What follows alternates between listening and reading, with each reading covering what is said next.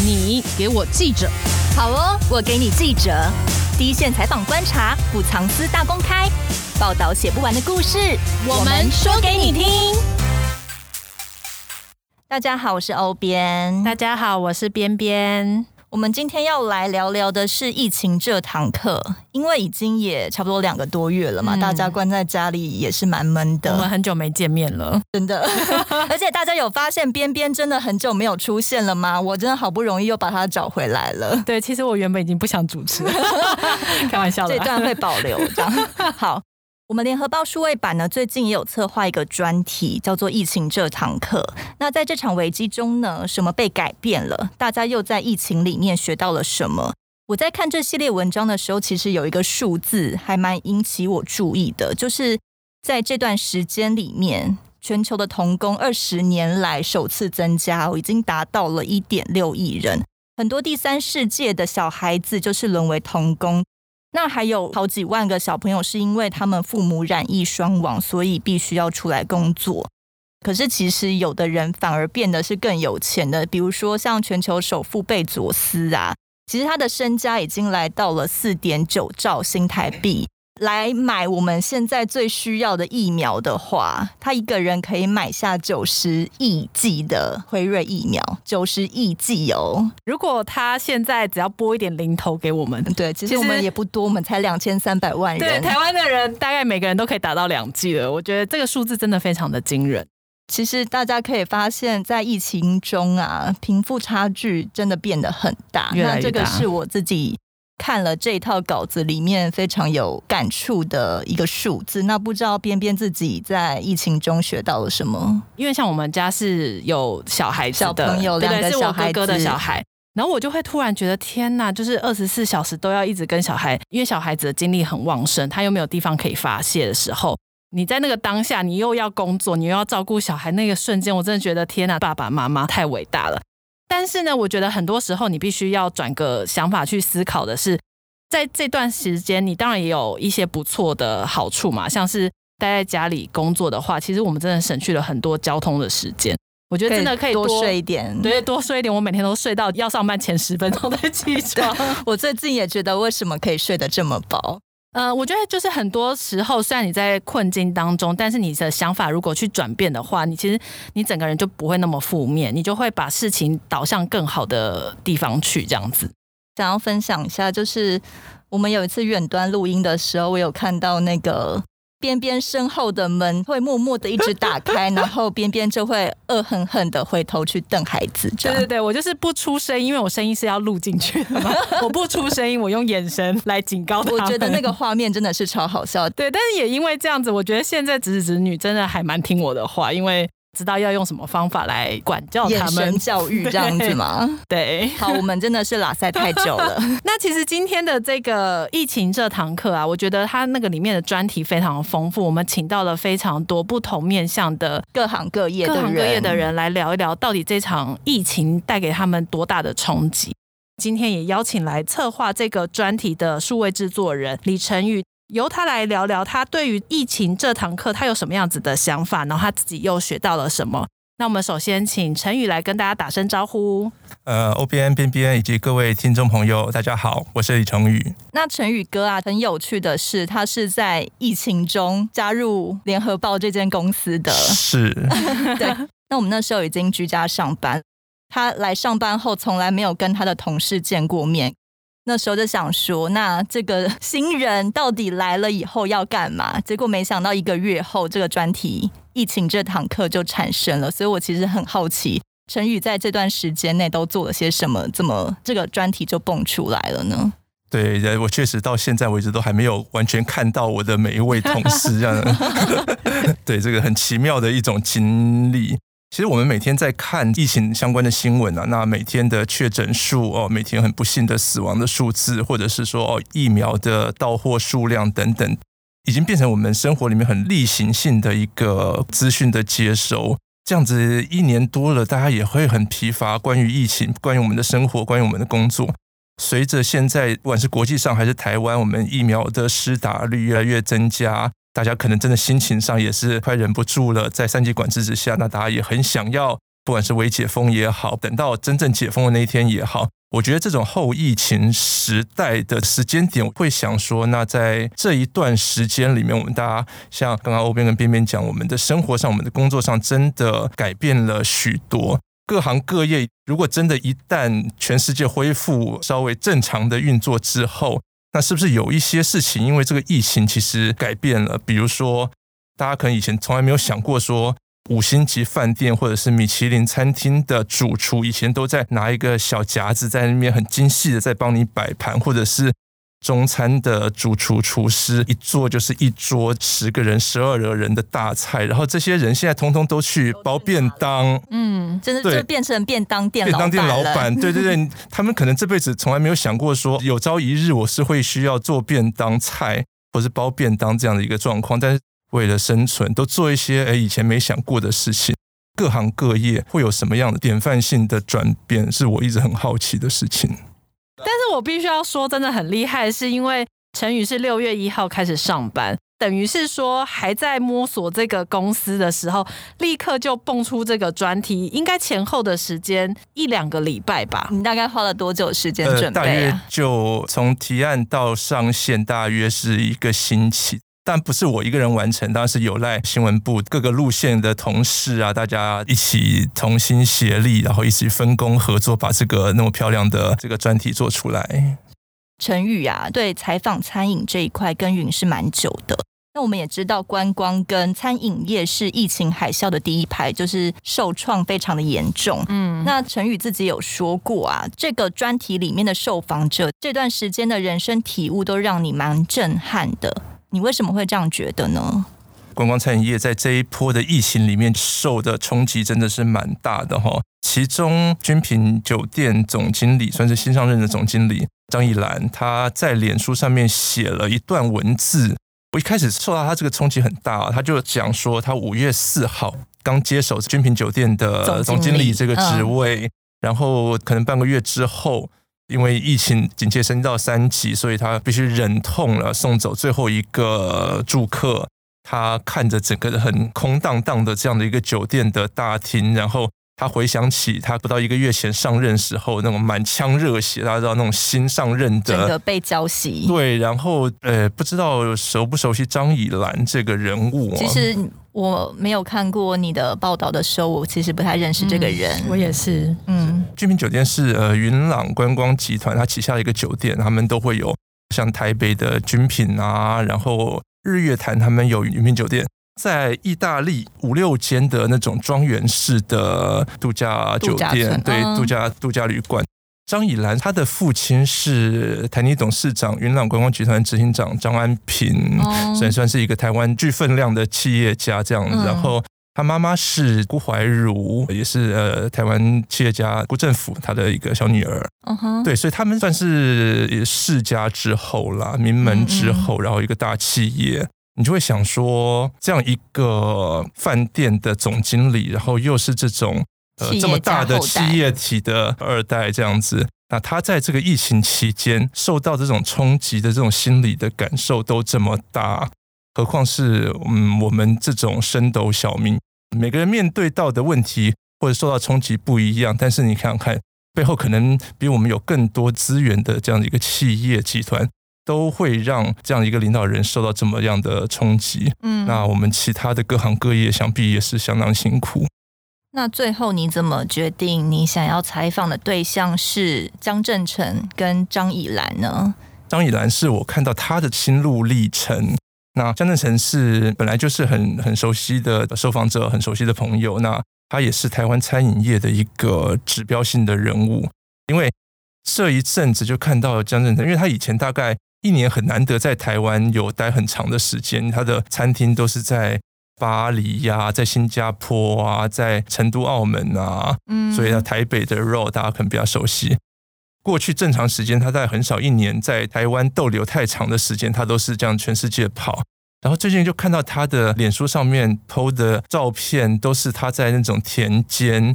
我看到他这种摘瓜，然后再感觉是挺惬意的，对对对，就很惬意。然后停在水塘旁边，就拍一下那种水塘的美景，这样。陶渊明的感觉。他自己形容过得很闲云野鹤，这样每天就是陪太太，然后做菜下厨，然后不然就是健身啊、骑脚踏车等等，跟之前的忙碌形成一个相当强烈的对比。江振成的餐厅啊，肉。在台湾真的非常难订到，它是米其林二星餐厅，算是蛮厉害的，因为台湾很难得可以拿到米其林二星。对，对，然后像之前我自己要订啊，真的是不管你电话啦，然后它的网站啊，你就会一直想说，到底就是全台湾的人，不是是到底全台湾的人有多少人要来吃？因为你真的是你排到两三个月之后，你不见得按得进去哦。像他的餐厅每天都爆满，然后这么难订的餐厅，那现在他的状况是怎么样呢？若现在有在经营吗？呃、欸，他现在没有办法内用嘛，所以他的餐厅就没有营业。然后很多其他餐厅可能会做外卖啊，但是他们也决定不要做外带的这个形式。嗯。那他有说为什么他没有想要朝着外带或外卖？大家都变成便当店老板，江老板却在家里种田。他的想法是什么？呃，当然他的考量是，呃，Road 他的内场厨房的团队其实是有几十个人，嗯，几十个人从各地从家里来啊。他会担心这种比较群聚的风险，嗯，对，他们就会决定说不倾向于把这么多人找进来，然后做外带便当来给大家吃。像 Ro 就是比较精致餐饮 fine dining 的餐厅嘛。那其实这样的一个 fine dining 餐厅是不是要做外卖？其实从去年疫情刚开始的时候，就在台湾的餐饮圈其实有一股论辩啊。那大家是怎么觉得？怎么想？对，餐饮界会有坚持说我不做外卖的一股声音，就是觉得说，你看我现在做的非常精致这样的一套套餐，基本上就是卖你三五千块起跳这样子。那我一旦卖起了两百块的便当，我的品牌价值是不是会因此而受影响？瞬间缩水十倍的感觉吗？对，比如说哦，我现在就能花两百五吃到啊米其林二星餐厅的菜，那明年解封之后，想一下说，我真的要花五千块去吃吗？我觉得某种程度在看这种比较高端精致餐饮的时候，其实除了食材本身的价格之外，还有很多是你在欣赏这一间餐厅这个主厨他的想法、他的创意在的。很多为了要维持，比如说，呃，我还是要让我餐厅的人有工作可以做，有事情可以做，这样吗？把餐厅维持下去。大家可能觉得说，哦，餐厅靠外卖，我是不是也可以养活一间餐厅，然后养活一样的员工？其实是很困难的。外带外卖进来的收入大概是正常状况的一两成吧，不到三成。所以其实虽然不无小补，但真的非常的少。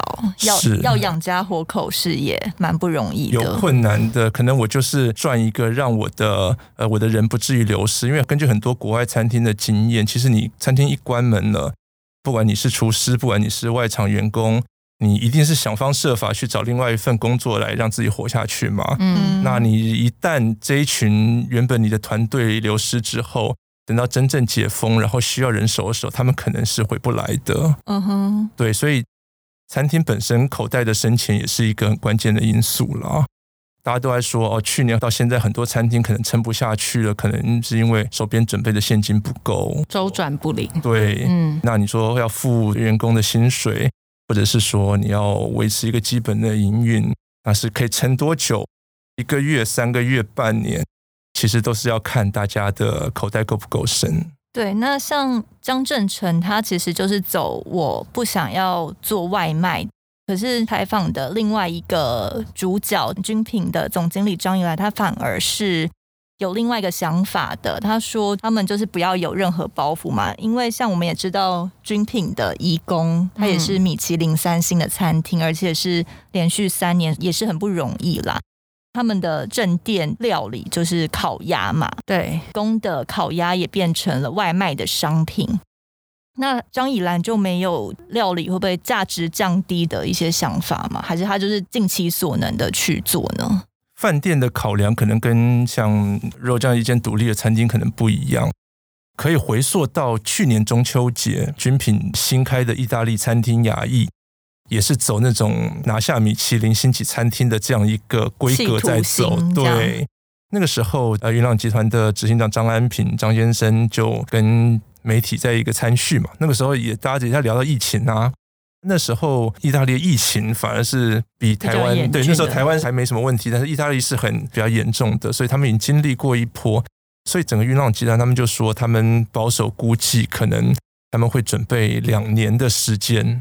就两年，可能我的旅馆没有住客，然后没有生意，那我还是希望维持我的员工的生计，不要让这些员工生计发生困难，所以他们增资啊，就是他们已经准备要辛苦两年的时间。嗯，回到现在来看，当然现在辛苦的是台湾嘛，对，他们就会想说，对，我现在也没有办法做住房的生意了，那我还是希望来。留下这些员工，呃，对，留下这些员工，然后延续让他们有一些工作做，然后延续整个旅馆品牌的精神下去。嗯，对，我觉得他们是想要延续服务业这样一个品牌，这样一个想法在做。再来，在访谈的时候有聊到一段，我没有写在稿子里面，他就说觉得很骄傲，他的团队以前都是各司其职，你在呃怡宫嘛，就是中餐厅，米其林三星。但是他们也有在做 buffet 的餐厅啊，等等，然后他就发现到，其实大家借由这一次这种非常期间的疫情，大家不管你是这个米其林三星的餐厅，还是你在做 buffet，大家都能够一起工作，然后把他们设计的外卖的餐点做到最好。可是因为像烤鸭这个，如果变成外卖的话，口感啊，或是一些品质上不会流失或影响吗？这一题感觉有陷阱。好，怎么办？跳跳，不会，没关系，我还是可以。我就不针对个案这样子，就广泛的来谈说你在现场吃跟你在家里吃到的餐点，那不限餐厅，不限中餐西餐，嗯，当然是外卖不会好吃的过你在现场吃。有些东西一定要当下吃才会最好吃嘛。比如说你中餐就是很讲究一个热度。嗯，从厨房出菜口端到你的桌上，然后还要保持多少温度？其实他们讲究的餐厅其实都是有在算过这样的一个时间时间的。所以你在厨房里面的温度要多少？然后你经过大概三十秒，或者是哎这个四十五秒，对对，到到你的位置上面，大概是你正好入口的这个程度。那比如说西餐比较 fine dining 一点，然后你可能摆盘啊，某种程度你就是欣赏不到这样子。然后尤其是。西餐的结尾都会有一道甜点，甜点，大家现在可能比较常到甜点店去买甜点，大家可能会在餐厅里面吃完西餐，会有一个呃，我们叫盘式甜点，盘子的盘，盘式甜点跟我们在甜点店买的那种单个的甜点是有某种程度的差别的，因为大家可以想象，我放在甜点店等着你去买，那首先它必须要耐放。很多甜点的技巧其实就没有办法呈现在甜点店的甜点上面。比如说，你就不能弄一个冰淇淋在甜点店的甜点上面，因为我不知道你什么时候会来买。那我也很多的技巧，其实我也是冰沙或者都没有办法。对，反而是在你在餐厅里面，你吃完一套餐，然后最后它的甜点就是甜点主厨可以在这个盘子上面做一些艺术创作，做一些创作在上面，所以它可以用各种的冰淇淋啊。或者是各种泡泡啊，什么就是可能会稍纵即逝的这样的材料，可以让你欣赏，但是它是不适合久放的这样的一个形式，这样是你可以在餐厅里面用的，但是某种程度你就没有把这种东西呃外带回家。嗯，所以这种在餐厅里面的享受这样的一个用餐的气氛、服务的氛围，其实是呃外卖的时候是没有办法取代的。所以有时候说，呃，我们现在大家已经做外带已经很习惯了，对，那大家。有的人可能会担心说，哎，是不是就算疫情过去之后，大家还是会习惯这种外带的模式，反而不到餐厅里面去吃饭？但是这样从头到尾刚刚讲到这样想完之后，其实大家还是会回餐厅里面吃饭的。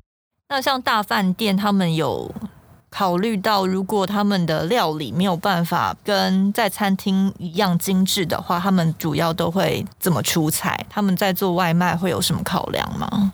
这一段疫情期间，我也是常常借着拿外带的名义去跟各餐厅的好朋友聊天啊，他们到底怎么做他们的外卖外送的这种，其实都可以归纳出一些东西。像跟江振成也是聊，他如果要做外卖的话，他会做炖的菜，炖的菜不会因为时间的关系而造成口感上面有太大的变化。嗯，炖煮的东西，就算你回去再把它加热，它其实是越加热，它的味道是可以越进得到那个食材里面的。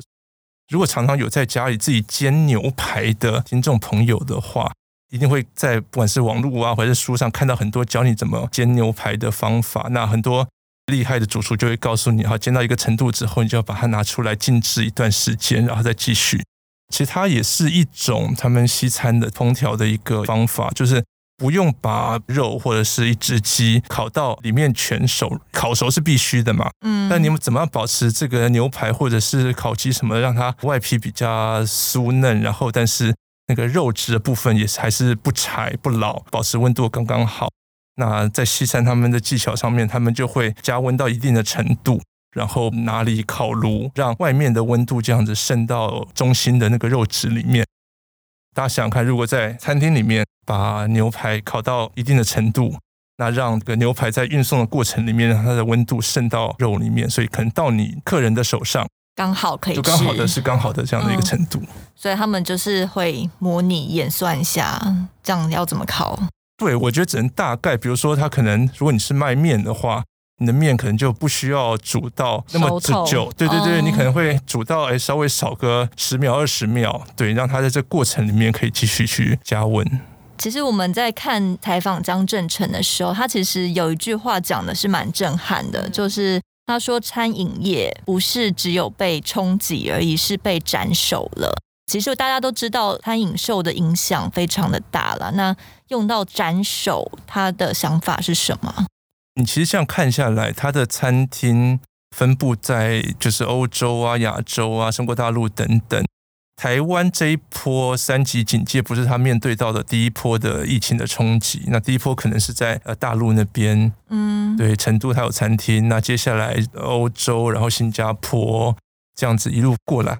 本来今年他们有一位新的主厨跟他合作。这个新的厨，那今年第一套的菜单是复刻江振成在新加坡他的经典菜嘛？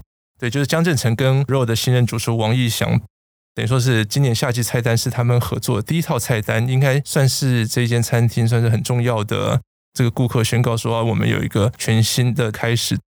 嗯，刚好他们要推出夏天这一套菜单的时候，就遇到三级警戒，嗯，所以这一套菜单也没有办法上市。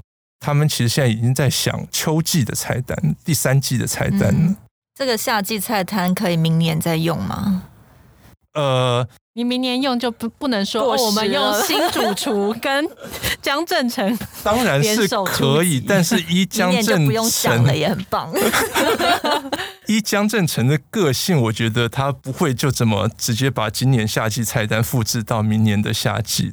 如果一年出三套新的菜单，其实是蛮烧脑的一个过程。这样子让团队不停的去抛点子出来，然后因为他每一季菜单都完全是不一样的。嗯，对，比如说 RO 的厨房就有几十个人很豪华的这样一个团队阵容。嗯，那他们在去年春季菜单的时候推出了一道菜，那一道菜的亮点就是把水莲跟意大利面条。编成麻花辫，嗯，所以在那一季菜单里面呢，就会有专门的几个人，就是在编麻花，对，所以他们是想到各种的，不管是口味上面的，不管是口感上面的，不管是这种形象上面的这种创意创新，然后去用很庞大的这样的一个厨房团队去执行它。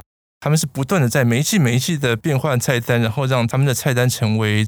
台湾的餐饮市场上面的一个呃话题，所以他们现在就算是没有营业，他们还是会不停的开会讨论他们接下来经营的策略跟他们接下来的菜单这样子。会呃，如果照正常的模式的话，他们比如说夏季菜单出来了，他们可能做了一个礼拜、两个礼拜微调之后，他们其实同步已经在想下一季的菜单了。对，所以他们的脚步不太会是停下来的。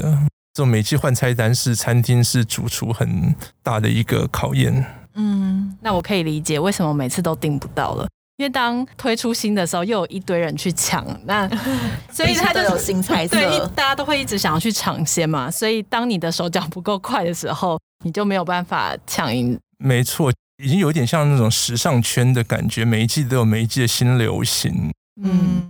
大家可以想象，就是台湾的市场，其实你相较于呃欧洲那样的一个西餐餐厅的文化，台湾的市场相对不大，那你去吃这种比较高端餐饮的族群。可能也算是相对小众，嗯、那你要怎么样让这一群相对小众的人能够嗯每一季都来你餐厅吃一次？不是啊，他们要订两三个月，他其实不用一直锁定相对小众，锁定我们就可以了。我们也想吃一下，超级想的。这样叫他不要这么努力好吗？节目向肉喊话，就是一年推一次菜单就好了，让每个人都有机机会进去吃。对，另外一方面呢，因为其实大家在疫情中嘛，陈宇的两个采访都不是面访嘛，一个透过电话，一个透过视讯，那跟你平常的采访经验有什么不一样吗？平常采访当然是面对面采访是当然是最好，你能够呃面观察到对面对面的知道。当然我们很多这种视讯科技啊都已经很发达，尤其加上这个疫情期间，当然大家居家办公都已经非常熟练了，所以。透过网络来视讯或者是音讯采访都没什么问题，只是说，呃，我们不会穿着很正式的服装坐在电脑面前进行采访。所以你是穿着睡衣跟 小真诚聊正事吗？不，我会准备一件正式衬衫在旁边以供不时之需，这样真的。因为你遇到不熟悉的受访者，你不知道他什么时候会跟你说“我想要开视讯聊”这样。对，真的，我想看看你的脸，好吗？或者是你视讯到一半，然后你突然想说：“啊，我去倒杯水。”然后站起来，你的裤子 居家尴尬。现在好像很多那个线上开会都有一些这样的惨案发生。对对，所以就变成说，对，要随时做好这个一秒换装的准备。对，其实我现在最近开会也都是穿着睡衣开，对，大家都不会发现。对，但是我觉得这个也反映到为什么我们每次像我们 podcast 录音的时候，我们还是比较希望是可以这样子面对面的直接录音的原因，是因为我觉得那真的会有差。当你在视讯的时候，虽然还是看得到彼此的表情，但是我觉得你就少了一点点温度，跟你有时候就没有办法去注意到一些很细节的东西。那那些细节可能也都是采访的重点，或者是你可以延伸出来的话题。所以我们每次在试训的时候，都会突然间。就是会有一点断掉，就是想说，哎，这个人现在话讲完了吗？对对对，你就无法去观察到那个细节的地方。对，而且网络连线不稳的时候，那个脸还会歪掉，然后声音都都变机器人的声音了。想说，所以现在是讲到哪一 part？不要接话接回来。对，还是希望可以赶快回归正常的轨道啦，让大家都可以好好的在不管是工作上啊，或者是一些。采访啊，或者是接触上面都可以回归正常。嗯，而且我有看你报道写说，你在采访张以兰的时候，他非常注重他的背景，是不是？仪式感，他还换了一下背景。对，就是他，就是因为他，我就开了视讯这样。那件衬衫就用上了，用上了，立马转身扣扣子这样。他本来开视讯，他的视讯的虚拟背景是威尼斯的一张画，这样子。嗯，他之前很长一段时间是管云朗集团在意大利的庄园的饭店，所以他过去大概一年，大概有半年他都在意大利。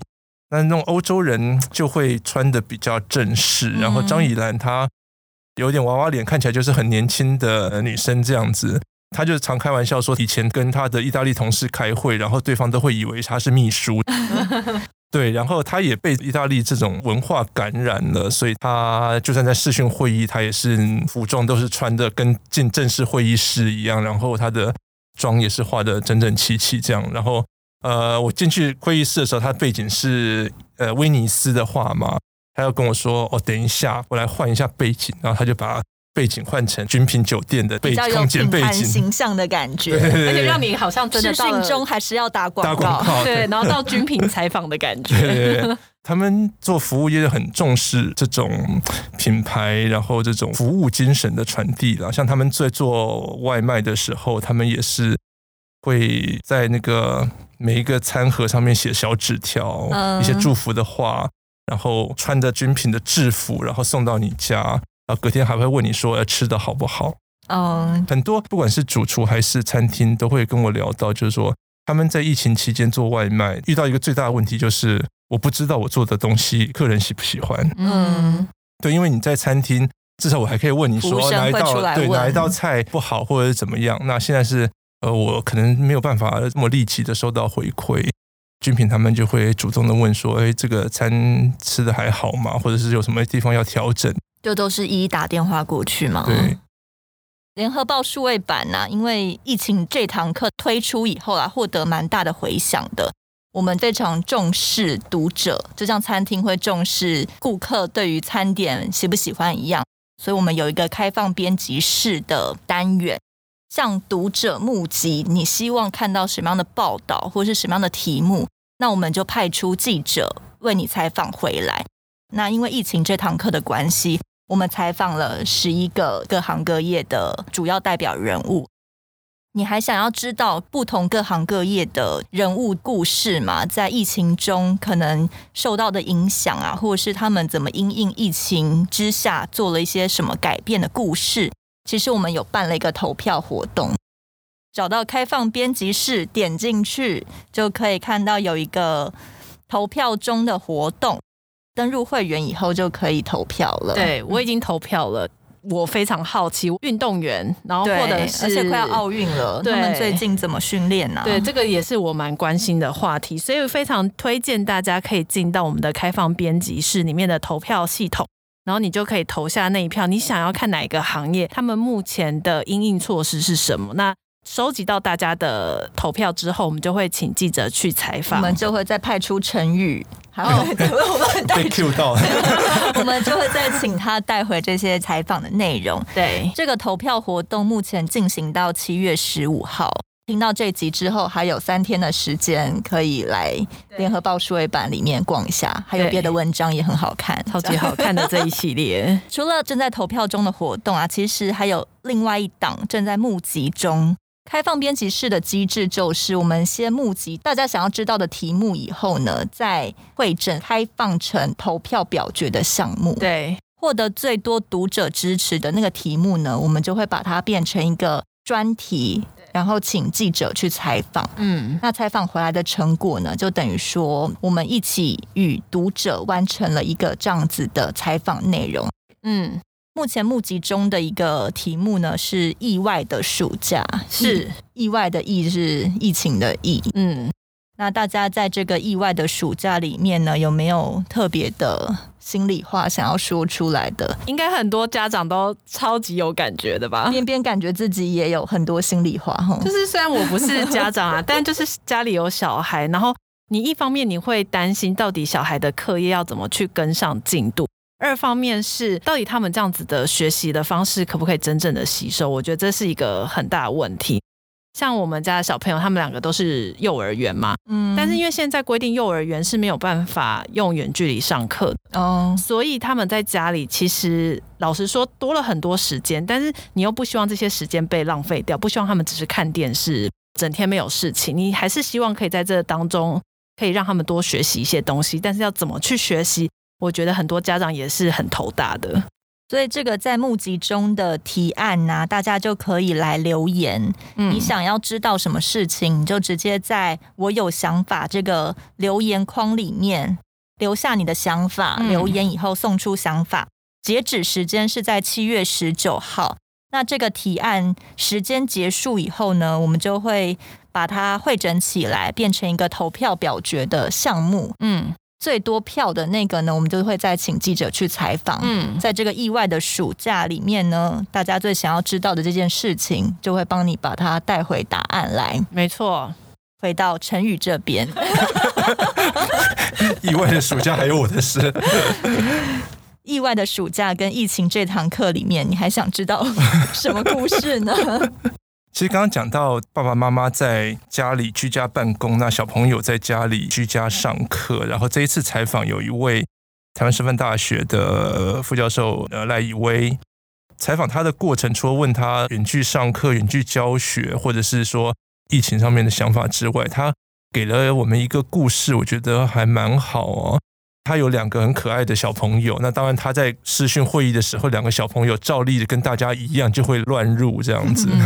对，但是赖以威可能不会像我一样就斥责小孩说，你给我出去这样子，然后他就会陪他小朋友说哦，你看这个是视讯会议呀，呃，忘记是哪一个小朋友就说哦，好想去海边玩哦，然后赖以威就把会议室的虚拟背景换成那种海滩，海滩对，然后这种就很让我在思考这种亲子关系，或者是赖以威所谓的，其实大家在这一段时间里面的工作、办公跟居家跟上课的界限其实是模糊掉的，嗯，这是很平常不会出现的状况。那你上班就在办公室嘛，那上课就在教室，都有一个结界的感觉。对，回到家就是你抛开工作，抛开学校，然后你有一个这个属于家庭、家人之间的共处的这样环境。嗯、那现在的因为疫情就打乱了这一切，那我们怎么样去在这样子很复杂的交错的关系里面重塑上班的效率也好，亲子的关系也好，小朋友的这样的一个学习的效率也好，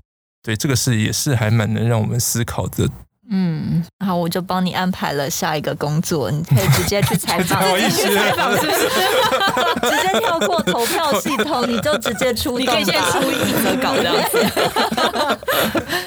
今天谢谢陈宇来带给我们这个疫情这堂课的这个专题的故事，谢谢陈宇，谢谢边边，谢谢欧边，拜拜。更多精彩的报道，请搜寻 VIP 大 U 点 com 联合报数位版，邀请您订阅支持。